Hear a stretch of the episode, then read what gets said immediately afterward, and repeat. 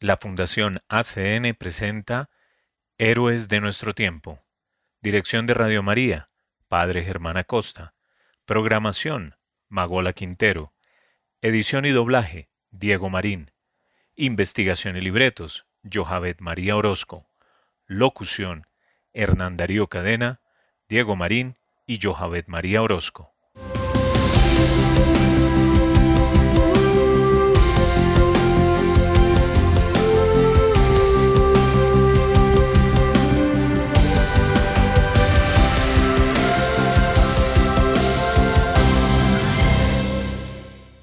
Bienvenidos a Héroes de nuestro tiempo, un programa realizado por la Fundación ACN. Acá visibilizamos a la iglesia sufriente y perseguida y tratamos de generar conciencia acerca de una realidad que muchas veces es ajena a nosotros, pero que sí ocurre. Además, le damos rostro al trabajo silencioso de hombres y mujeres de fe que viven el Evangelio. Vamos a escuchar Tomad Señor, canción interpretada por el grupo Betsaida.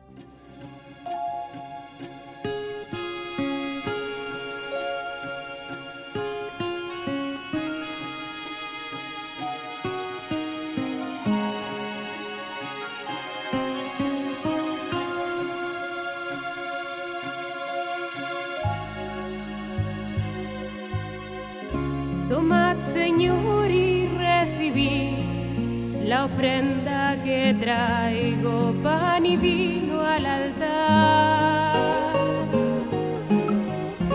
que pronto se convertirá en tu cuerpo y tu sangre, donde tu santidad. Bendito sea. Traigo junto al pan y a este vino la alegría que tengo de servirte, Señor. Te pido que me aceptes con ellos. Gracias por invitarme a esta fiesta. Continuamos en nuestro programa donde hacemos un análisis y destacamos aquellos lugares en los que el derecho a la libertad religiosa es de los más vulnerados. En el episodio del día de hoy les traemos noticias, testimonios y vivencias de héroes que donan sus vidas para difundir el mensaje de salvación. Hoy, en nuestra sección ACN Noticias, escucharemos tres historias que nos develan la realidad de la Iglesia en diferentes lugares del mundo.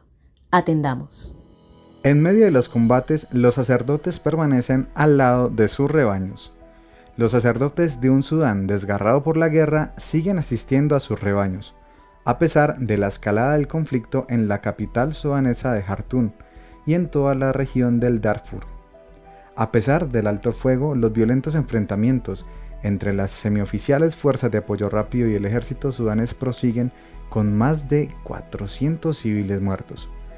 En declaraciones a la Fundación Pontificia, ACN, un sacerdote misionero ha declarado que, a pesar del recrudecimiento de los combates, él se quedará en el país el mayor tiempo posible para atender a los afectados por la violencia. Quiero quedarme hasta el último minuto, porque no quiero dejar sola a mi gente. Muchos de nuestros católicos han acudido a la iglesia, pues aquí la iglesia es su esperanza. No obstante, nosotros nos vemos aquejados por los mismos problemas que el resto de la población. Las iglesias han abierto sus puertas para ofrecer cobijo y refugio a la gente. Uno de los mayores problemas, según han comunicado los socios de proyectos de ACN, es la escasez de agua y el agua es esencial, ya que las temperaturas en la capital de Jartún superan los 38 grados centígrados. Según ha sabido ACN, la gente se dirige al Nilo Azul, que atraviesa la capital para conseguir agua. Pero por un lado es peligroso atravesar la ciudad y por otro el agua del río está sucia y necesita ser purificada. Los socios de proyectos de ACN afirman que los mercados están vacíos y que escasean los alimentos, además del combustible. En las gasolineras hay largas colas y a menudo se producen enfrentamientos por el combustible disponible. A pesar del creciente número de víctimas civiles, hasta ahora no ha muerto ningún trabajador de la iglesia.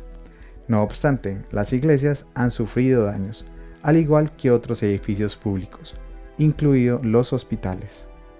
Según ha podido saber ACN, la iglesia de Bari, en el norte de Jartún, ha sido alcanzada por una bomba, pero los que estaban allí consiguieron apagar el fuego después de que se apoderara del tejado.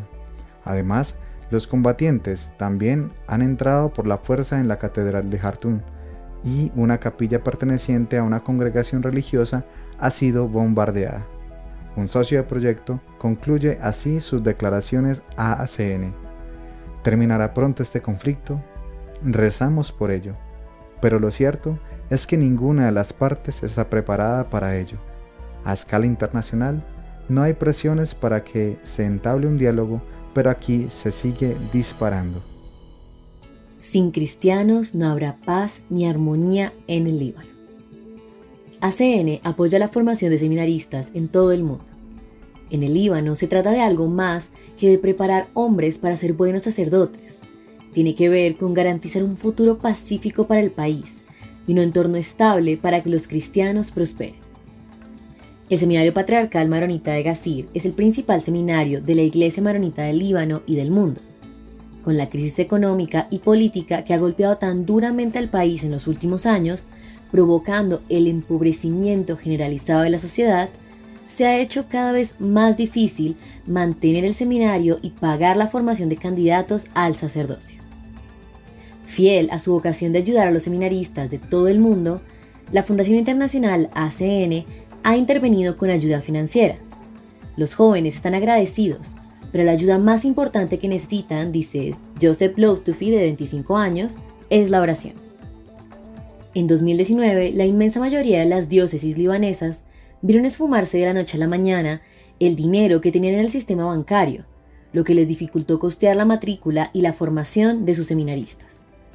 En la actualidad, el país atraviesa una crisis política y económica, a falta de gabinete y presidente debido a un bloqueo político que muchos cristianos achacan a la influencia del movimiento islamista Hezbollah, financiado por Irán.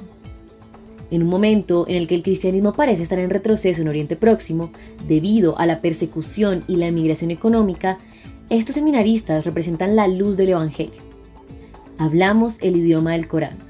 Podemos mostrar a nuestros hermanos musulmanes la verdad sobre Dios y cambiar sus vidas. Por favor, recen para que podamos convertirnos en fuertes y verdaderos sacerdotes, dice Joseph.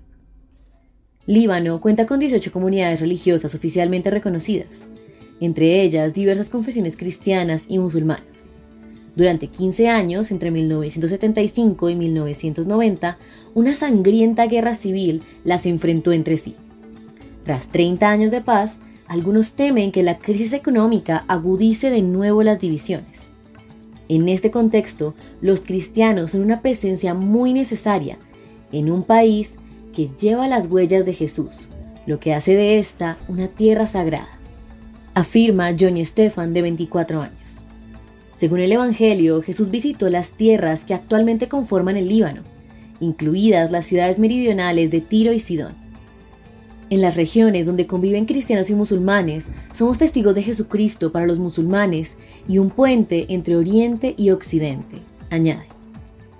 Raymond Elia, de 41 años, tiene sus apuntes de teología sobre la mesa. Es importante estudiar, dice. Pero estudiar no basta. Podemos leer todos los libros de teología y la Biblia de cabo a rabo y aún así no saber nada de Jesucristo. Tenemos que conocerle aquí dentro. Añade señalando su corazón.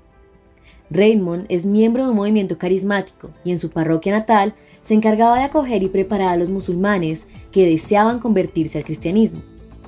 A diferencia de muchos otros países de Oriente Próximo, la conversión es legal en el Líbano, aunque sigue estando mal vista socialmente. Sin embargo, no le faltó trabajo. Muchos musulmanes quieren conocer mejor a Jesucristo. Hay muchas conversiones, dice. A pesar de la libertad de religión y expresión que existe en Líbano, Johnny Stefan se queja de la discriminación enmascarada, pero afirma que aún así seguimos custodiando la armonía interreligiosa. Hay cristianos que viven en pueblos con musulmanes o drusos, pero no hay dos ramas diferentes del Islam que convivan pacíficamente. Somos un buen ejemplo para los demás, dice. La crisis económica ha llevado a muchos libaneses a buscar una vida mejor fuera de su patria. Los cristianos, por lo general mejor educados, más cómodos con la cultura occidental y menos cómodos con la creciente influencia militar y política de Hezbollah, tienden a migrar en cantidades desproporcionadas. a lo largo de las décadas han pasado de ser mayoría a solo un 30% de la población. Sin cristianos, la existencia del Líbano no está en juego, insiste John, pero en realidad depende del tipo de Líbano que queramos ver. Sin cristianos, seguirá habiendo un Líbano, pero en un Líbano pacífico y armonioso, advierte. La vida y la práctica religiosa son cruciales para los libaneses de todas las religiones. La existencia de una sólida vida parroquial es un ancla que impide que muchos cristianos abandonen su tierra. Esto solo es posible con sacerdotes buenos y bien formados, como los jóvenes del seminario patriarcal, que siguen prosperando en sus estudios y en la búsqueda de su vocación, gracias al generoso apoyo de los benefactores de ACN en todo el mundo. Tres meses del terremoto en Siria. Hay gente que sigue fuera de su casa. ACN entrevistó a Monseñor Jan Abdo Arbag, arzobispo de Homs, sobre la situación actual de los afectados por esta catástrofe. Hace ya tres meses un terremoto afectó a Siria y Turquía, causando graves daños. La Fundación ACN mantiene un programa de cooperación con la iglesia de Alepo, una de las zonas más afectadas por la catástrofe. El programa cubre los gastos de alquiler temporal de las familias cuyas casas quedaron totalmente destruidas. Con motivo de los casi 90 días transcurridos desde el terremoto, Monseñor Jan Abdo Arbach, arzobispo de Homs, fue entrevistado en el programa Perseguidos pero no olvidados de Radio María para discutir el estado actual de los afectados por la tragedia. La catástrofe del terremoto ha dejado a los ciudadanos sirios en una difícil situación. Monseñor Abdo ha visitado varias ciudades, incluyendo Alepo, Latakia, Tartus, Javier y toda la costa negra de Siria. En cada ciudad se han destruido entre 600 y 700 edificios completamente, incluyendo viviendas. Muchas personas todavía no han podido regresar a sus hogares y están viviendo en refugios gubernamentales, principalmente en escuelas e iglesias. La constante amenaza de réplicas del terremoto ha generado mucho miedo y desde hace un mes la gente no duerme en sus propias casas debido a este temor. La provincia de Ham se encuentra al lado de Homs. La región fue afectada por un terremoto que causó la destrucción de hogares y resultó en la muerte de casi 55 personas. Además, muchas familias se vieron obligadas a abandonar sus hogares y buscar refugio en otros pueblos cercanos. En Homs, muchas personas que huyeron de Alepo han encontrado refugio y actualmente son acogidas por la comunidad local. Sin embargo, muchas de estas personas necesitan ayuda para sobrevivir, incluyendo alimentos, medicinas y productos de limpieza. Afortunadamente, ACN ha enviado ayuda a la región, según afirma el arzobispo. Durante la cuaresma, en la diócesis de Homs, así como en toda Siria, se lleva a cabo diariamente un tiempo de oración al que la gente acude a rezar. Además, cada viernes se realiza una oración a la Virgen María, la cual data del siglo IV y fue escrita por un santo muy importante de Homs llamado Romano. Durante la Semana Santa se observó una gran participación de fieles en las liturgias, tanto dentro como fuera de las iglesias. Monseñor Abdo comenta que siente una fuerte presencia de fe en su comunidad y que la gente experimenta una gran necesidad espiritual de vivir en comunión con Jesús resucitado. Durante las celebraciones de la Semana Santa y la Pascua, la comunidad pide a Cristo lo mismo que Él pidió a sus discípulos, paz. Se ora por la paz en el país, en las familias, en la comunidad y en todo el mundo. Durante estos tiempos difíciles, la Iglesia en Siria enfrenta numerosas necesidades. En primer lugar, han sido profundamente afectados por la guerra y la crisis en Líbano. La población cristiana en Siria tiene actualmente un índice de pobreza del 80%. Muchas familias cristianas quieren abandonar Siria en busca de una vida mejor, pero la tarea no es fácil. Es fundamental apoyar a estas familias con proyectos concretos como los de agricultura, que les permitan una vida digna en sus pueblos. Además, es esencial ayudar a los jóvenes a continuar con sus estudios universitarios. Por otro lado, la mayoría de la población necesita medicamentos y alimentos, por lo que es clave proporcionar ayuda humanitaria en estos aspectos. El programa de cooperación de la Fundación ACN, junto al Comité Conjunto de la Iglesia de Alepo, proporciona ayudas para el alquiler temporal de unas 430 familias afectadas por el terremoto. La prioridad, según ha explicado Xavier Visits, responsable de proyectos para Siria, es que las familias puedan vivir temporalmente en lugares dignos. En una segunda etapa, ACN prevé la reparación de los daños a las viviendas, para lo cual ya ha puesto en marcha un estudio previo. Impactante realidad que nos hace repensar los privilegios que tenemos como cristianos de Occidente y nos interpela en nuestra manera de obrar. Ahora tendremos nuestra sección especial dirigida por el Padre Astolfo Moreno, presidente de la Fundación Ayuda a la Iglesia que Sufre, titulada Encuentros del Corazón. Escuchemos la segunda parte del conversatorio con la hermana Blanca Nubia Zapata. ¿Cómo la ha afectado a usted este conflicto? ¿Qué ha tenido que experimentar? ¿Qué ha tenido que modificar en su actividad misionera a raíz de esta dificultad del pueblo mozambicano? Sí, mire, una de las cosas que yo, que yo tengo claro en mi vida es que, que todo lo que sucede o nos enseña, ¿no? Para aprender cosas nuevas, pero también nos, nos enseña a desaprender porque es que uno en la vida, es verdad que el, pienso yo, ¿no? El proceso no es solo de aprender y lo duro no es aprender, hay veces lo duro es desaprender. O sea, que vas con unas ideas, eh, ¿no? Con unas ideas, con unos proyectos claros y piensas que tu misión tiene que ser así, que va a salir e, este efecto, que va a salir lo otro y que vas a conseguir eso. Y cuando uno llega allá y se encuentra con semejantes panoramas, eh, uno ve que es que no es, tiene uno como que vaciarse. Entonces la experiencia que para mí ha sido como vaciarme de todo ese contenido que yo llevaba. Y en, todos estos años misioneros, como quitar esos preconceptos, esas ideas, ¿no? Por ejemplo, hay veces que se tiene una idea de que, ay, eh, África, ay, va para África y qué tanto sufrimiento y tanta cosa. Es verdad, eso es la realidad. Pero es que África no es solo sufrimiento, es que África es ritmo, es color, es cultura, es vida, es y a mí eso me apasiona. Entonces, en ese sentido he tenido que dejar unos preconceptos, me ha ayudado. A nivel espiritual muy, aprender mucho de estos pueblos, la confianza en Dios, pero una confianza, yo, yo, yo digo que es como una confianza limpia, como una confianza pura en el sentido de que ellos no tienen muchos medios y muchas cosas, no, no, no se tiene, no se estudia mucho, no se tiene mucha teología y mucha cosa, pero ellos, es que yo pienso que ellos viven a Dios como muy, no sé, como muy, muy llano, muy simple, y a mí eso me fascina. Y yo... Mm, voy a decir una experiencia que yo tuve la primera Navidad que nosotros pasamos allá. A ver, en la Navidad de Mozambique se, se celebra muy diferente a, nuestros contextos.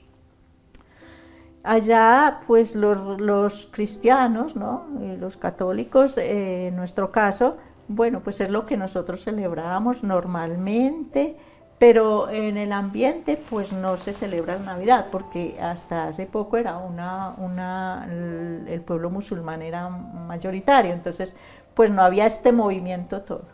Entonces resulta que la primera Navidad eh, pues lo hicieron digamos pues como, como al vivo, ¿no? Entonces era en, una, en nuestra iglesia no había energía, claro, no había, entonces era todo a luz de vela, pero esa noche había una, una luz de luna extraordinaria.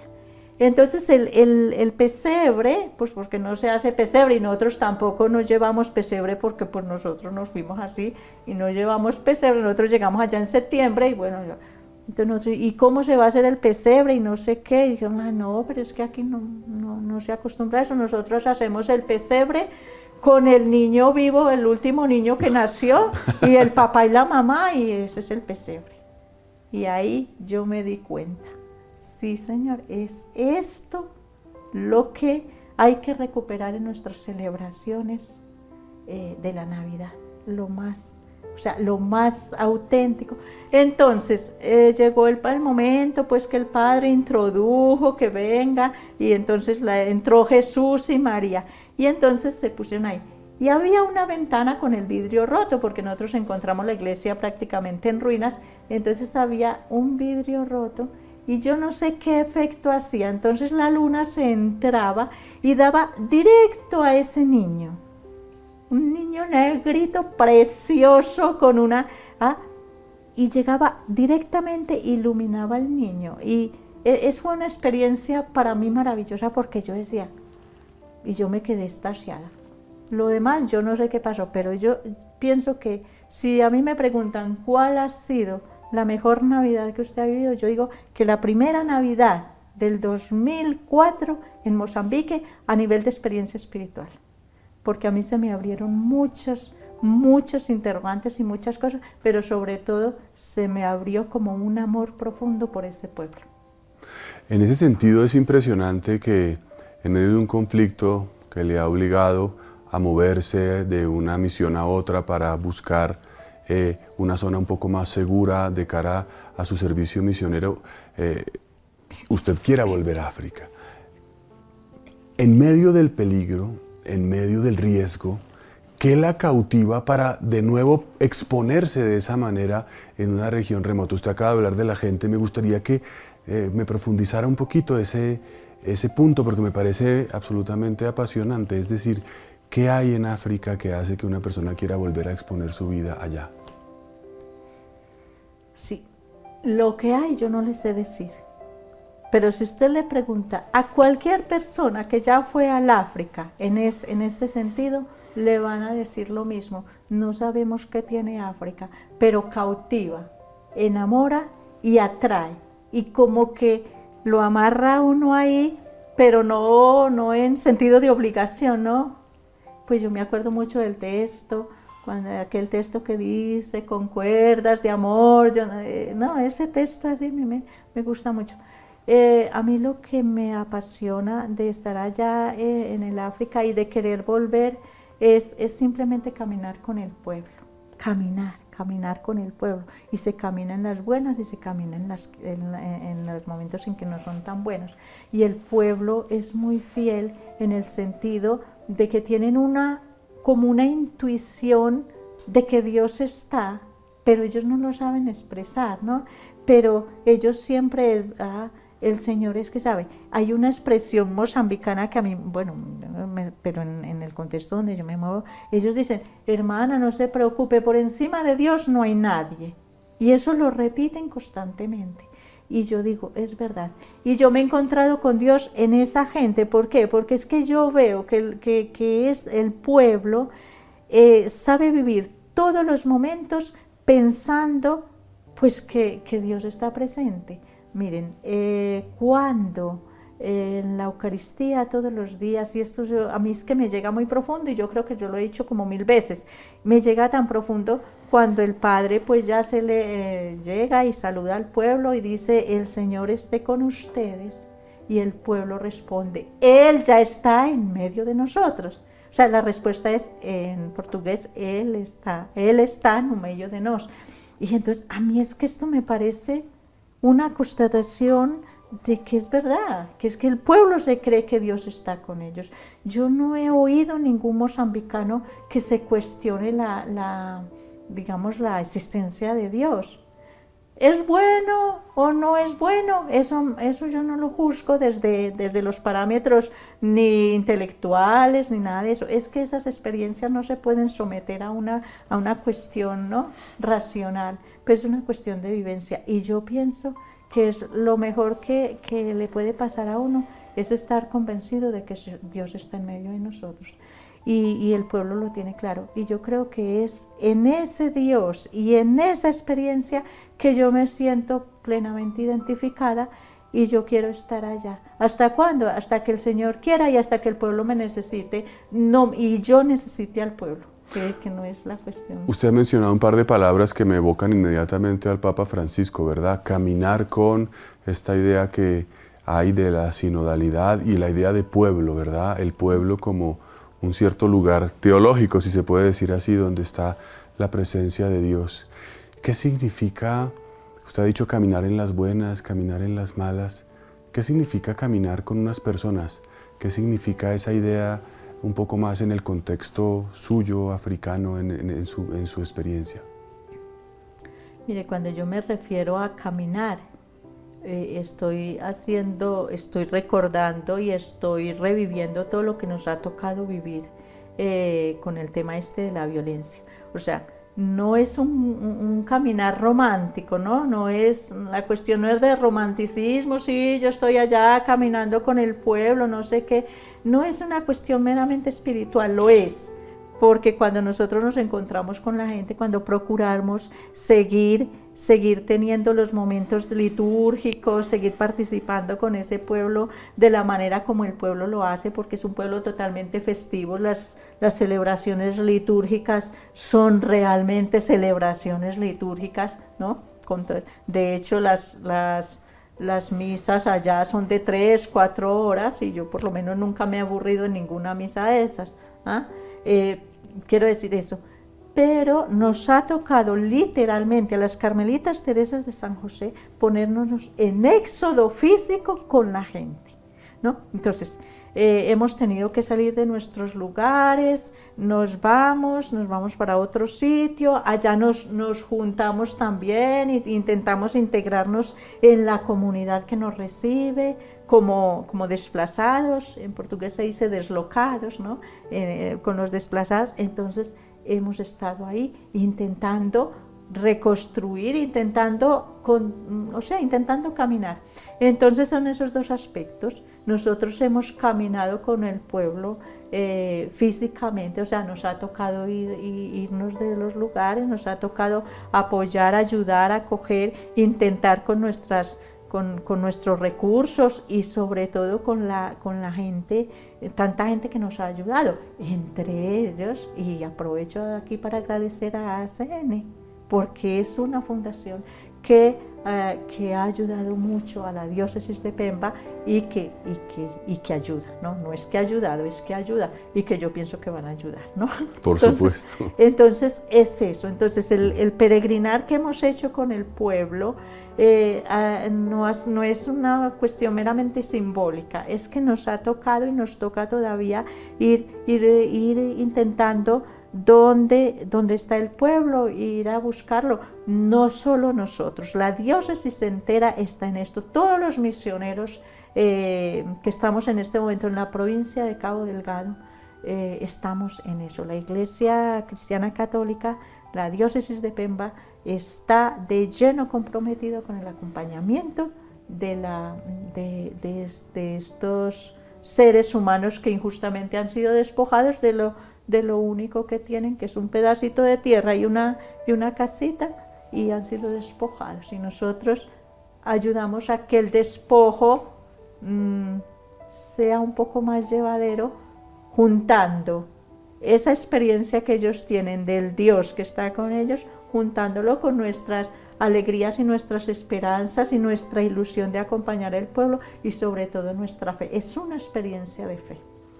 Usted ha dicho, nunca me ha aburrido en estas misas y me hace pensar en, en, lo que hablábamos antes de empezar la grabación sobre el manejo del tiempo en África. Otra dimensión, a veces aquí y eso que no estamos ni en Europa ni en Estados Unidos, pero el tema del tiempo, el afán, el estrés, el tráfico en las ciudades, eh, pareciera que se vuelve un agobio. ¿Qué ha aprendido usted del manejo del tiempo o de la experiencia del tiempo más que un manejo a partir de, en África, en Mozambique? Si hay alguna cosa que a mí me ha, me ha enseñado a ser más consciente de mis actos, a hacer lo que tengo que hacer conscientemente es precisamente esa, esa actitud que tiene el pueblo y esa vivencia del pueblo sobre la cuestión del tiempo. Nosotros sabemos que culturalmente, quien más, quien menos, ah, hemos sido formados ¿no? para para vivir en función de, ¿no? de, lo que haya que hacer, entonces el tiempo y controlar el tiempo, ¿no? y, y vivir eh, y bueno, y hacer muchas cosas en el día. Y aún así, haciendo lo que, por ejemplo, en el campo misionero, ¿no? Uno sabe que tiene que ir a la escuela, al internado, que no sé qué, y aún así hay veces que terminamos el día y decimos, ay, no me alcanzó el tiempo, ¿no? Entonces, eso es de lo que yo decía antes, desaprender. Una de las cosas que hay que desaprender llegando al África es la cuestión del tiempo, la relatividad del tiempo y la importancia que tiene el que si estás en esto, estás en esto, si estás en esta actividad, tienes que estar de cuerpo presente y de mente presente y no pensando que tengo que acabar esto rápidamente para, para ir a hacer esto otro. Y, el, el mozambicano y el africano en general tiene, tiene esta, digo pues que esta, esta propiedad que es muy particular de ellos, que es la cuestión de decir, bueno, si están haciendo esto, ellos lo hacen y hasta que no lo terminen, bien terminado, lo que sea, entonces pasan a hacer esta otra cosa. Yo lo aprendo mucho hasta de los propios heladores que nosotros tenemos ahí pues en el hogar. Yo no le puedo decir a un, a un trabajador nuestro, mire, mire, señor Abdul, usted termine, haga esto y cuando termine, haga esto otro y cuando termine, vaya no sé qué, eso para mentalmente para el africano no, y para el mozambicano no cabe en la cabeza el que yo tenga, o sea, el, el hacer muchas cosas al mismo tiempo. Él dice, hermana, pues espere un poco, yo cuando termine esto me dice lo otro que tengo que hacer, porque él tiene que estar con la atención fija en lo que está haciendo. Esto a nivel general, que va cambiando mucho por la, la influencia de los medios de comunicación y todo eso, pero es eso. Y le voy a contar una pequeña anécdota, miren. Hay una anécdota que, se, que hasta se analiza con los jóvenes, eh, eh, hay veces, por ahí en el hogar la analizaba. Entonces dicen que una, un africano fue a pasear a, pasear a Europa y bueno, y volvió y le preguntaron, bueno, ¿y qué? ¿Y cómo es eso por allá? ¿Y qué fue lo que más le llamó la atención?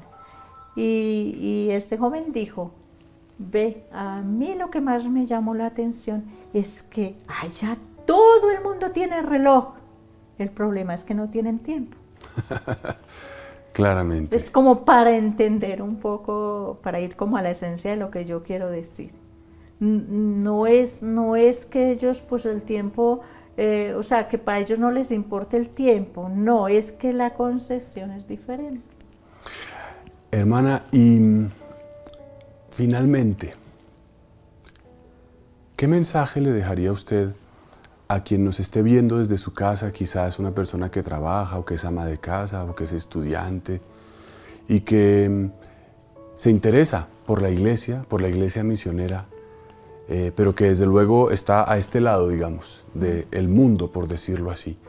¿Qué mensaje le daría usted en el corazón a cualquier persona que quiera aproximarse y conocer la iglesia misionera, perseguida y necesitada?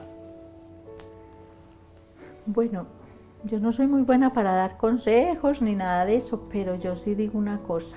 Miren, eh, lo más importante en la vida es aprender a priorizar, ¿no? ¿Qué es lo prioritario en mi vida? Cada persona tendría que tener la capacidad de decir, de todo esto que tengo, de todo esto que debo hacer, de todas estas posibilidades que tengo, ¿cuál es, la, la cosa más prioritaria y que me va a llenar más de sentido a la vida y de felicidad? Y yo, y yo pienso, miren, en la vida no podemos conformarnos con estar contentos. Ay, yo estoy muy contento con mi casa, estoy muy contento con la que... No, no se trata de estar contentos, es que se trata de ser felices porque es que Dios nos creó para ser felices, no para estar contentos en el mundo, porque es que... Eh, no sé si se dirá así, pero la contentura o el contento es una cosa que se puede, que se puede acabar, que pasa mañana, que me pasa hoy cualquier cosa y se me derrumbaron todos los planes y, a mí ya, y ya no estoy contenta, ya estoy aburrida, ya estoy no sé qué. Entonces la primera cosa que yo digo es aprender a vivir cada tiempo, cada momento y cada circunstancia dándole el valor que, que, tiene y, y sobre todo creyendo que es que el sentido de la vida, pues Dios nos presenta muchas, muchas, muchas cosas, Dios, Dios se vale de muchos, muchos medios, de, Dios tiene muchos mensajeros. Entonces aprender a escuchar también. El africano, una de las cosas que, que a mí más me impresiona es la capacidad de escucha que tiene el pueblo, el pueblo mozambicano, por ejemplo. Entonces el escuchar es muy importante. Entonces escuchemos, escuchémonos a nosotros mismos, escuchemos a Dios, escuchemos a los otros, a Dios en los otros y a los otros en Dios. Y aprendamos a descubrir a Dios en la vida y vivamos la vida en Dios. Y yo creo que no nos equivocaremos en ese sentido.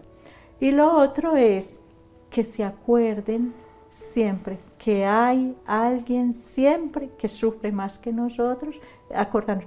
Hay una canción que a mí me gusta mucho y dice algo así como que los que tienen y nunca se olvidan que a otros les falta. Mm.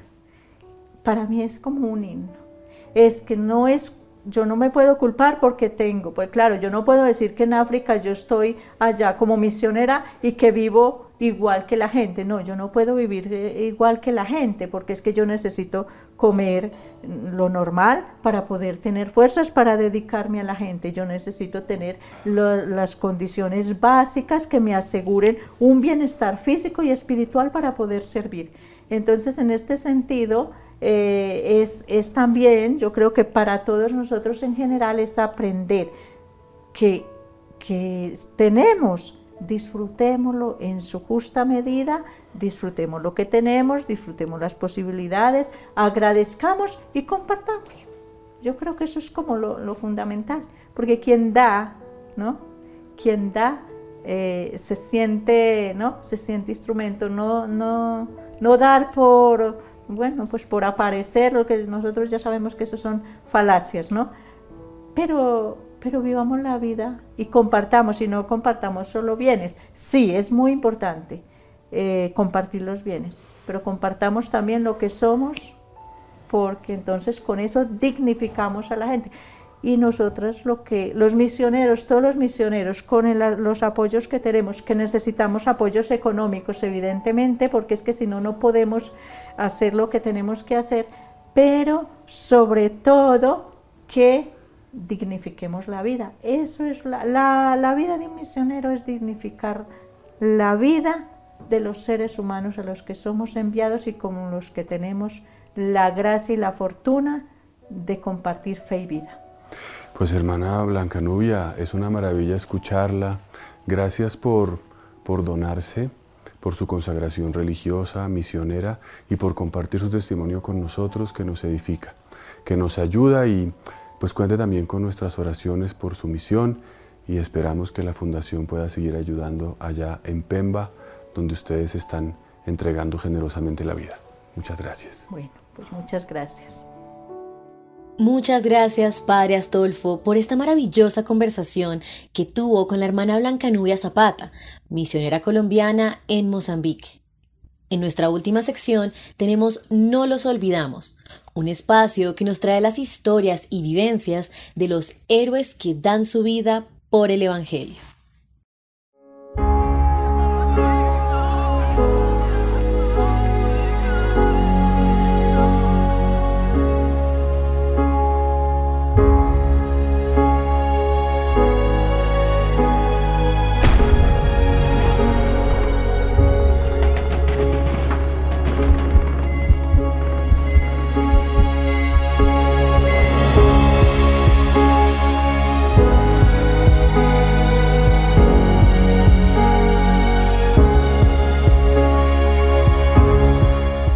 Nuevamente les damos la bienvenida a No los olvidamos, Puente de Amor para la Iglesia, con la Fundación ACN. En este espacio damos a conocer la realidad de la persecución religiosa y de la iglesia que sufre o está necesitada bajo la perspectiva de la esperanza. Igualmente, somos testigos de primera mano de la verdad de los héroes de nuestra iglesia, que muchas veces trabajan en silencio y que están dispuestos a entregar su vida para ofrecer esperanza y llevar la palabra y el amor de Dios a donde quiera que van. En esta ocasión tendremos con nosotros a la hermana Teresa Soto, misionera comboniana quien ha desarrollado su labor en Chad, África. Ella le pidió a Jesús desde su primera comunión, siendo apenas una niña, poder trabajar como misionera en África. Allí, transmitiendo la esperanza verdadera del Evangelio, se encontró con una realidad muy dura, no solo por las carencias materiales, sino también por los prejuicios culturales y por las pobres condiciones educativas. Sin embargo, gracias a su fe inquebrantable en Dios, su amor por la comunidad y su dedicación constante, logró superar muchas de estas barreras. Escuchemos a la hermana Teresa. Soy la hermana Teresa Soto, misionera comboniana, y pues desde los siete años nació mi vocación para, para irme al África.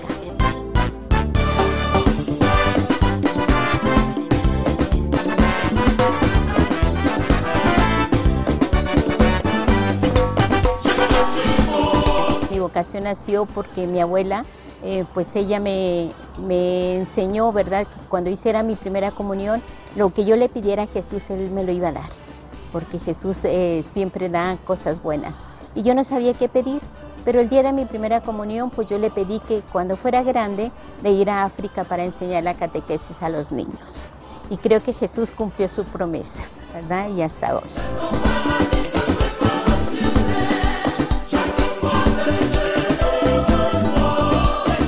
Bueno, pues mi llegada a África fue de verdad una sorpresa, primero porque no llevaba visa y pues lógico que no podía entrar al país. Después mis angelitos, un sacerdote local, pues intervino y ya me pude, pude continuar. Digo, pues las aventuras para llegar hasta la, la diócesis de destino, pues fue a través de un camión de carga, un camión de esos grandes que cargan todo y allá arriba, arriba este, pues se sube la gente, ¿verdad? Arriesgando también la vida porque los caminos son muy feos, hay hoyos y pues uno puede caerse y pues ya morir, ¿verdad? Pero bueno, Dios es grande y siempre ayuda y yo llegué bien, gracias a Dios, que mi obispo dijo, pero ¿cómo llegaste? Y yo le dije, pues ya ve, aquí estoy, ¿verdad? Entonces yo creo que pues ahí vemos cómo Dios conduce nuestros destinos, nuestros caminos y cómo nos protege. Y sobre todo pues yo ahí vi su presencia, ¿verdad? Con nosotros cada día y cómo Él nos abre pues todos eh, los caminos y las posibilidades para realizar el proyecto que tenía. Y ahí vi otra vez la promesa de Jesús que se cumple, ¿no? Mi trabajo pastoral, bueno, primero consistía en formar líderes catequistas para poder continuar la formación de catecúmenos y llegar al bautismo, pero después descubrí la, pues el rol que jugaba la mujer que no contaba y, las niñas tampoco, entonces yo enfoqué todas mis energías en la promoción femenina creando escuelitas, cursitos de alfabetización, enseñándoles a hacer cosas materiales, jabón, eh, té, pintar telas, o sea, todo lo relacionado con, con las mujeres y sobre todo, le digo, una de las cosas que más me chocó fue la excisión, o sea, la mutilación genital de las niñas, que yo dije, yo voy a luchar contra todos para defender, digo, porque Dios nos ha creado a su imagen y semejanza y somos perfectas y no somos diferentes que nada y nada nos sobra. Entonces por ahí yo enfoqué todas mis energías también. Otro aspecto que también fue muy chocante fue que la educación y la salud cero. Ah, entonces la preocupación de la Iglesia Católica fue crear eh, pequeños dispensarios y los jesuitas fueron los que abrieron un gran, bueno, gran hospital, ¿verdad? Eh, y pues eso ayudaba muchísimo, sobre todo también para los misioneros, para irse a curar ahí, porque ya ven, también nosotros nos enfermamos, ¿verdad? Y crear estas escuelitas comunitarias para poder educar a los niños, decíamos, porque eh, entre más mm, menos educación tengan es más fácil de manipular y entonces pues yo creo que la preocupación de la iglesia fue crear en cada parroquia una escuelita. Digo, ahorita gracias a Dios yo creo que en casi en toda la diócesis y en cada parroquia hay una escuelita al menos primaria, en algunas hasta secundaria y pues esto da mucha esperanza porque sabemos bien que formando y educando pues mejora también la situación de un país. Bueno, pues ahí vemos que la religión más fuerte es pues el Islam, después eh, los animistas, hay un poco de protestantes y pues un mínimo de católicos, ¿verdad? Entonces pues es un desafío todavía la evangelización y pues esperamos, ¿verdad? Le digo, el problema que tenemos hoy pues que bueno, eh, no hay muchos misioneros, pero la iglesia local está creciendo, entonces eso nos da mucha esperanza de decir, pues eh, se están abriendo, ¿verdad? Otras posibilidades también para que la gente le llegue el mensaje de Jesús y que puedan también recibirlo en sus vidas y transformar sus vidas. Eh, una cosa que me impactó fue conocer a Elena, una mujer que tenía solo una pierna, con muletas, hacía 12 kilómetros para venir a la Eucaristía los domingos ¿verdad? Porque la tenía una vez al mes y pues eh, eh, me sorprende que aquí nosotros la tenemos a dos calles y nos da flojera ir o tal vez porque no tenemos la misma motivación que ella. Ella sentía que Jesucristo en recibiéndonos en la comunión era su fuerza, era todo, porque ella lo había experimentado y y recibido también de los misioneros que estuvimos ahí. Entonces, pues yo creo que nosotros tendríamos que cuestionarnos, es que Jesús ocupa un lugar importante en nuestra vida para, pues, no hacer 12 kilómetros, pero al menos dos callecitas o tres callecitas, ¿verdad? Entonces, pues yo los invito también a que eh, empecemos a valorizar lo que es la Eucaristía en nuestras vidas.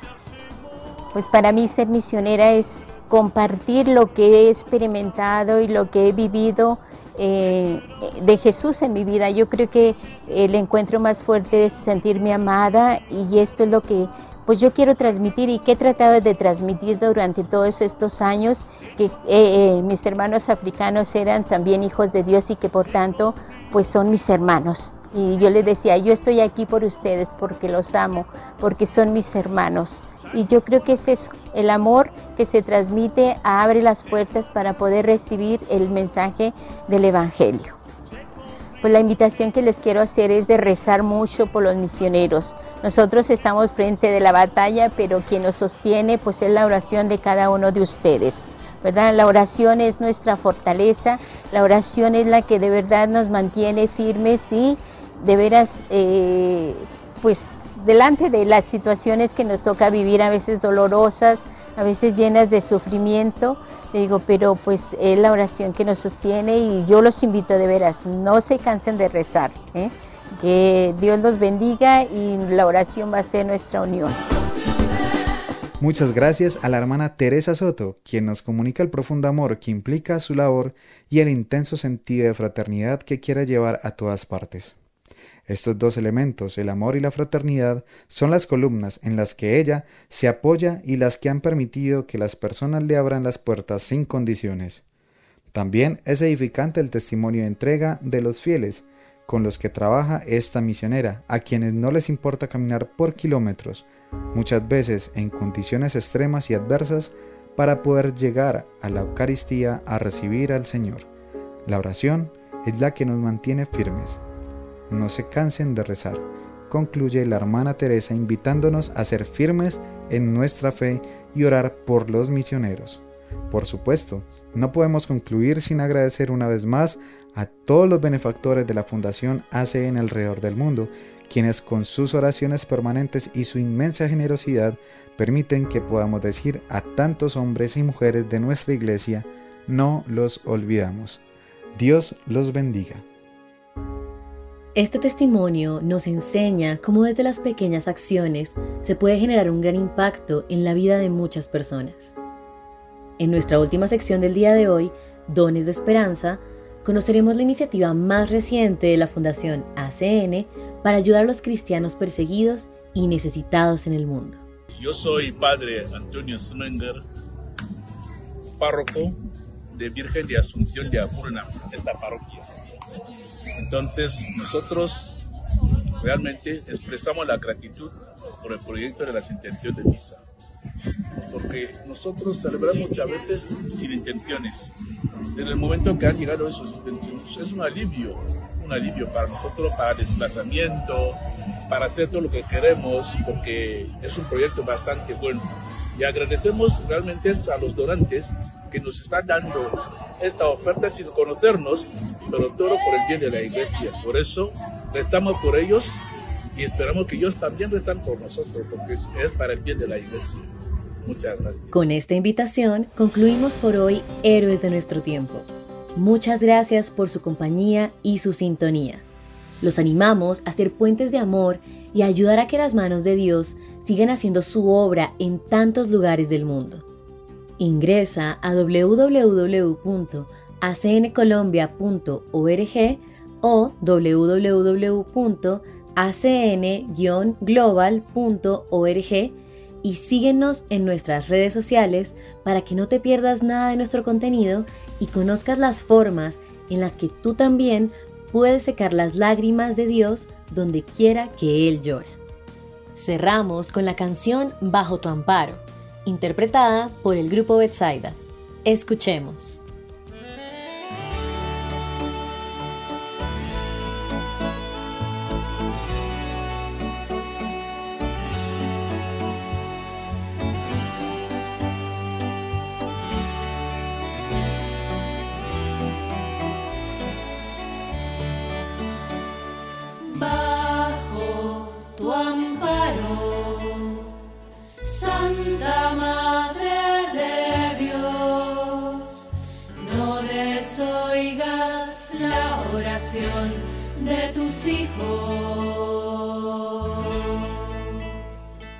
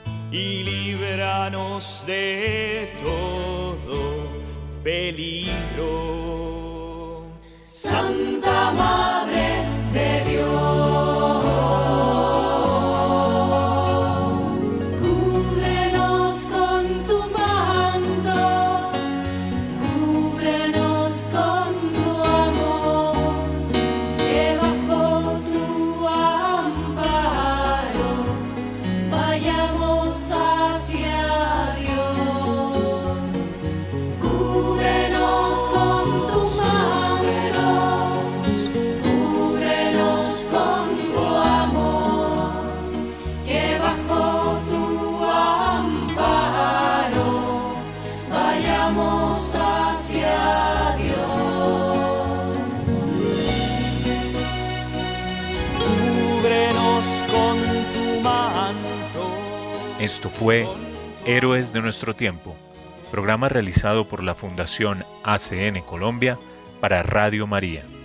Gracias por su sintonía. Dios los bendiga.